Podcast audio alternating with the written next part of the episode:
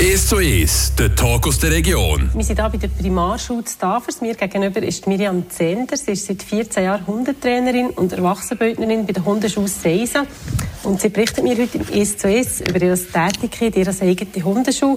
So wie seit über 10 Jahren ist sie bei PAMFRI, der Stiftung für Hundebissprävention Freiburg. Miriam, wir haben uns hier getroffen, kurz bevor du im Kindergarten so einen Sensibilisierungskurs gibst. Ja. Äh, wo ist die Hund? der ist daheim im Bett am Schlafen.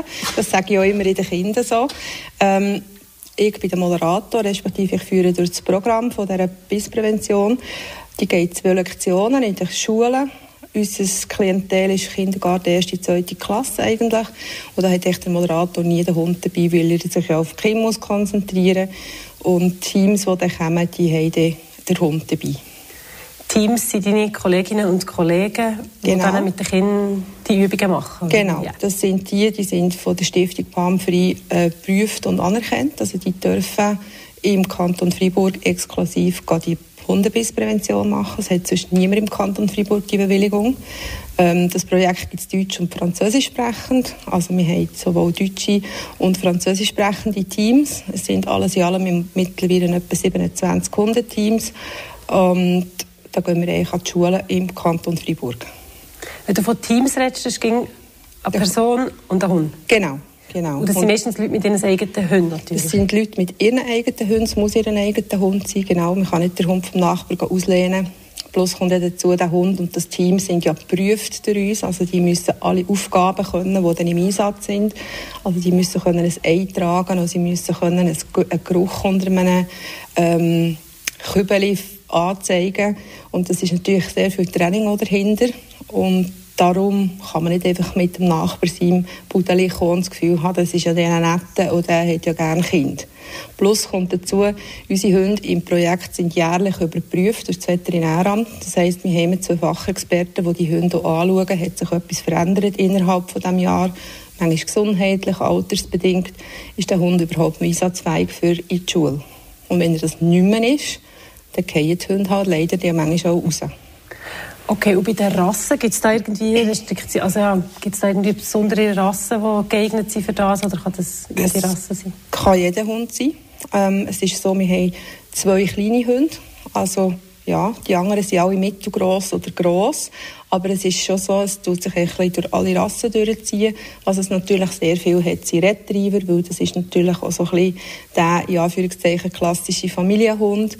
Und durch das haben wir natürlich viele Labis oder eben auch Goldies oder Flat-Coated Retriever und so. Aber es hat auch ein paar Exoten, sage ich jetzt mal, die ähm, im Pan dabei sind. Aber grundsätzlich ist es für jeden Hund offen.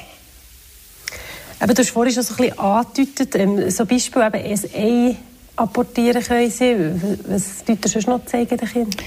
Wir zeigen durch das Programm den Kindern zeigen, erstens, dass der Hund eben ein Tier ist, dass er nicht einfach ein Kollege ist oder ein Stofftierli, dass man mit dem anständig umgeht, dass die Hunde eine andere Sprache reden als wir Menschen. Dann zeigen wir ganz klar, was kann der Hund besser als wir zum Beispiel. Oder eben auch, dass der Hund auf kleine Zeichen kann reagieren, dass man, wenn man nichts redet, dass er dann gleich sitzt und Platz macht oder herkommt oder ein Kunststückchen vorführt. Aber wie gesagt, was sie besser können, das ist so ein bisschen eben, sie schmecken viel besser. Und das ist wirklich dann so ein bisschen die Übung, die dann nachher eben die Hundeteams so zeigen. Wir tun fünf Töpfchen abboden und eines von diesen Töpfchen tut man irgendeinen Geruch. Also viele nehmen ein Teebüttel oder ein Päckchen Gummibärli oder ein Feuerzeug, wo eigentlich fast keinen Geschmack hat für uns Menschen. Und der Hund lernt das eben dann quasi anzeigen. Das heisst, wenn er am richtigen Töpfchen ist, liegt er dort ab. Und das ist natürlich für Kinder total cool, wenn die sehen, wow, der hat das herausgefunden. Und das Kind, das vorher hätte sollen schnüffeln, hat es aber vielleicht nicht herausgefunden. Das ist so ein die Idee dahinter. Dann zeigt man auch, dass der Hund gute Zähne hat, dass er aber der gleich noch ein bisschen wolf ist.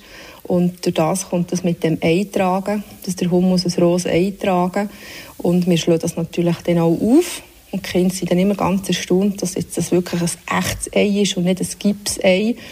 Und wir zeigen in dieser gleichen Übung aber auch, dass sie ganzes Herz Güte können knacken und wie schnell das, das eigentlich geht, wie der Hund äh, die, das Güte auch gefressen und geknackt hat. Und das ist natürlich so ein bisschen der Link auch, um, sie können etwas Feines machen mit dem Maul, aber sie können eben auch harte Stecken nach Knochen knacken.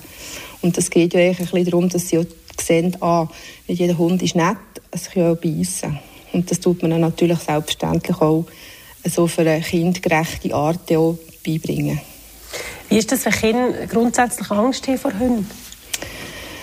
Es gibt sehr wenige Kinder, die wirklich einfach gar nicht möchten. Oftmals ist es Kinder, die so ein bisschen kulturelle Hintergründe haben, dass sie einfach Hunde grusig finden oder gar nicht einen Bezug haben. Aber es ist meistens so, weil sie eine Klasse ist oder halt Kinder sind, die auch ihre Kopien haben, ähm, machen die das eigentlich ganz gut mit. Und auch wenn Kinder Angst haben, dann geht man halt mal helfen oder die Lehrperson geht helfen, dass man halt wie mitgeht, begleitet tut oder eingegangen her und du sagen, komm, wir doch zusammen streicheln oder was dann halt auch immer.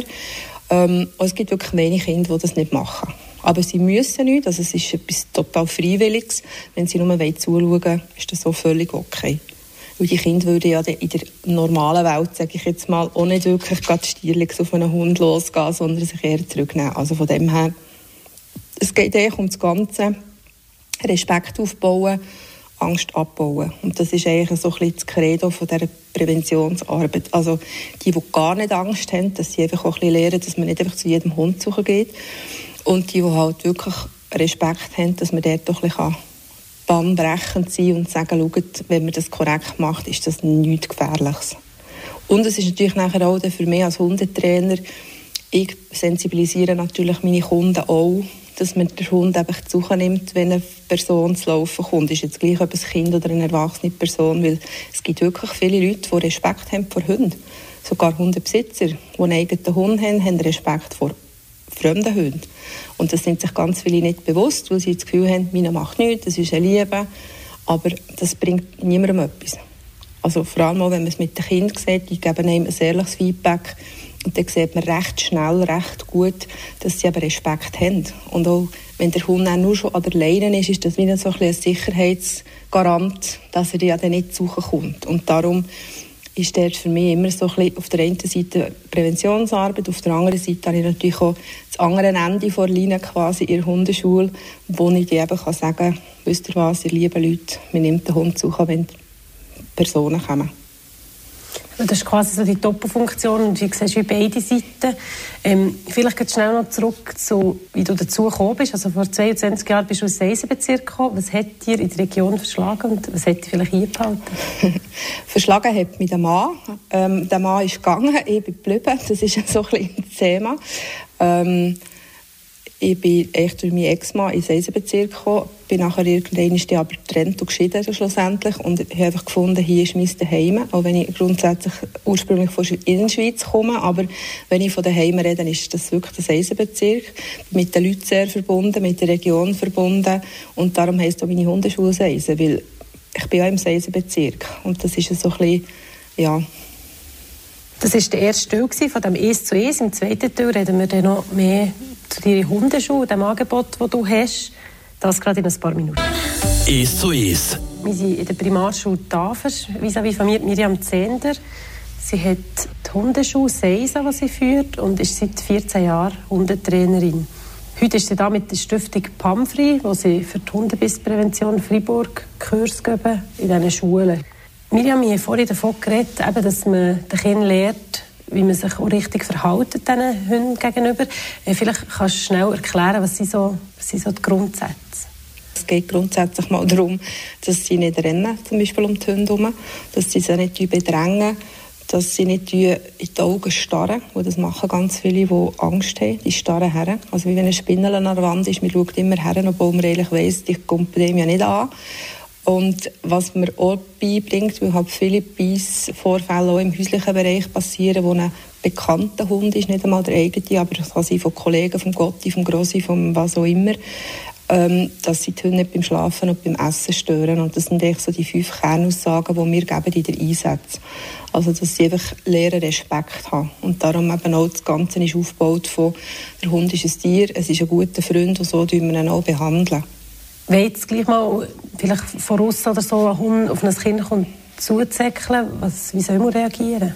Also das zeigen wir den Kindern auch, dass sie eine Statue machen müssen, also dass sie ganz still stehen und eben nicht schreien und nicht davor rennen, dass der Hund aber die Tendenz hat, nicht sich zu interessieren, weil für einen Baum interessiert er sich höchstens mal für das Schnüffeln und für das anzubeiseln, aber für etwas, was sich halt schnell bewegt, sprich für ein Büssi oder für einen Velofahrer, der schnell durchgeht, ist natürlich das Jagen ein riesen Thema für viele Hunde und darum lernen wir dann den Kindern eine Statue machen, sich ruhig zu verhalten, nicht in die Augen starren und warten, bis der Hund wieder weg ist. Und wir sagen natürlich aber auch, sie sollen es in einer erwachsenen Person melden, wenn ihnen ein Hund Angst macht, sei es auf dem Schulweg oder sei es auch sonst, halt, wenn sie unterwegs sind, dass wir einfach dort dieser Sache nachgehen. Also es kann nicht sein, dass wenn Kinder immer an einem Ort müssen durchlaufen müssen. Ich weiss noch, ich als Kind früher beim Bauernhof hatte so einen Appenzellerbläs und der hat uns einfach in die Wadli gezwickt, wenn wir gerannt sind. Und das hat dann zumal noch niemand so gestört. Und heute muss man halt sagen, nein, das geht nicht mehr. Also dann reinen ihn an oder tun ihn fertig oder was, die halt auch immer. Und heute hat es immer wie mehr Leute, es hat immer wie mehr Kinder, es hat immer wie mehr Begegnungen draussen mit Jogger und Velofahrern. Also man kann sich nicht mehr einfach so verhalten wie vielleicht noch vor 40 Jahren, als ich in der Schule bin. Eben, du arbeitest hauptberuflich als Hundetrainerin in deiner eigenen Hundeschule. Dort machst du Ausbildungen und Coachings. Es gibt einen Hundekindergarten, Hundeschule und eine Hundeuniversität. Genau. Was lernen Menschen und Tiere in diesen Ausbildungen? Kannst du das vielleicht ein bisschen zusammenfassen? Also im Kindergarten, das ist eigentlich, man kann das chronologisch schauen zu der Schule natürlich. Also die Kleinsten fangen im Kindergarten an, das sind die Welpen, die so mit acht, neun Wochen in den Welpenunterricht kommen. Dort sind sie bis sie 17 Wochen alt sind. Also das heisst, aus dem Alt Welpenalter entsprungen und die eben Junghund sind, kann man so ein bisschen sagen, wie ein Kind, das in die erste Klasse kommt. Und dann gehen sie eben in die Schule. Und bei uns ist ja auch so, wir gehen dann mal ein paar Jahre in die Schule. Bei einem Hund ist das natürlich die zeitliche Entwicklung ein bisschen schneller als beim Mensch. Das heisst, sie gehen vielleicht in die Hundeschule, bis sie jährig anderthalb sind. Und die meisten, die dann eben weiter dranbleiben, weil sie nämlich merken, dass der Hund nicht in zwei Monaten erzogen ist, sondern dass es halt ein länger währender Prozess ist, die kommen dann in die Universität. Und in der Universität ist es so, dass man sich dann entweder spezialisiert auf irgendetwas, dass man sagt, das macht mir besonders viel Spaß und das wird jetzt so ein bisschen bisschen vertiefen oder man tut halt einfach alle die gelehrten Sachen von der Hundeschule halt generalisieren. Weil das ist halt bei einem Hund total wichtig. Der Hund muss ja verstehen lernen, dass er sich überall so soll verhalten und nicht nur auf dem Hundeplatz oder daheim in der Stube, sondern eben auch, wenn er irgendwo in einem Hotel ist oder in den Ferien ist oder wenn man auf dem Spaziergang ist im Wald, auf dem Dorfplatz, überall. Und das ist echt die grosse Arbeit mit Hund. Du bietest auch speziellere Angebote, wie zum Beispiel Lernspaziergänge, Seniorenkurse und Rudo-Training. Wie sind die Kurse entstanden? Lernspaziergang ist eigentlich entstanden aus diesen Sachen, weil es ganz viele Hunde gibt, die draussen in den Hundebegegnungen sehr Mühe haben oder die halt allgemein im Alltag Mühe haben, mit Sachen können umzugehen, sei es mit Autojagen, mit äh, es der Lastwagen durch oder der Hund äh, bricht ihm zusammen auf dem Trottoir, will nicht mehr weitergehen. Ähm, aber Hundebegegnungen ist ein riesiges Thema, also dass die andere Hunde anbellen an der Leine. Das ist bei ganz, ganz vielen Hunden halt so. Und dort lernen sie genau solche Sachen, weil es ist ein Lern- und Erlebnisspaziergang. Das heisst, sie lernen in der Gruppe miteinander zu laufen, auch fremde Hunde, weil das kann man ja nicht beeinflussen, wenn man in der freien Welt läuft, kommen dann halt und sie lernen das zu managen, zu lösen. Rudeltraining ist das andere, was so ein bisschen ergänzend ist, auch zur Hundeschule, weil ganz viele Hundemenschen haben das Gefühl, alle Hunde haben Freude aneinander. Und das ist halt nicht so. Also wir Menschen haben ja nicht an, jedem Freude. Und bei den Hunden ist das so ein bisschen das Gleiche. Und sie können ganz schlecht einschätzen, was zeigt denn mein Hund. Und Hunde reden halt eine andere Sprache als wir. Wir uns es sehr oft vermenschlichen. Aber wir haben gar nicht oft gelernt, was zeigt er denn wirklich. Also was ist die Emotion hinter dem Verhalten. Und das ist mir total wichtig, dass die Leute das verstehen. Weil die meisten Hunde, die in Anführungszeichen so Unarten zeigen, zeigen es aus Unsicherheit. Also es gibt ganz wenige Hunde, die das eigentlich aus einer grundsätzlichen Böswilligkeit, Aggressionsverhalten zeigen, sondern sie sind unsicher und sie haben keine andere Möglichkeit, als halt zu bellen, vorzugehen, zu beißen und so weiter. Und das sind erst so Sachen, die einfach falsch verstanden werden von ganz vielen Hundeausbildnern, aber eben auch von ganz, ganz vielen Hundebesitzern. Und das kann man dann so ein bisschen generalisiert sagen. Also über alle Rassen haben die so die gleichen Zeichen, die sie zeigen. Genau.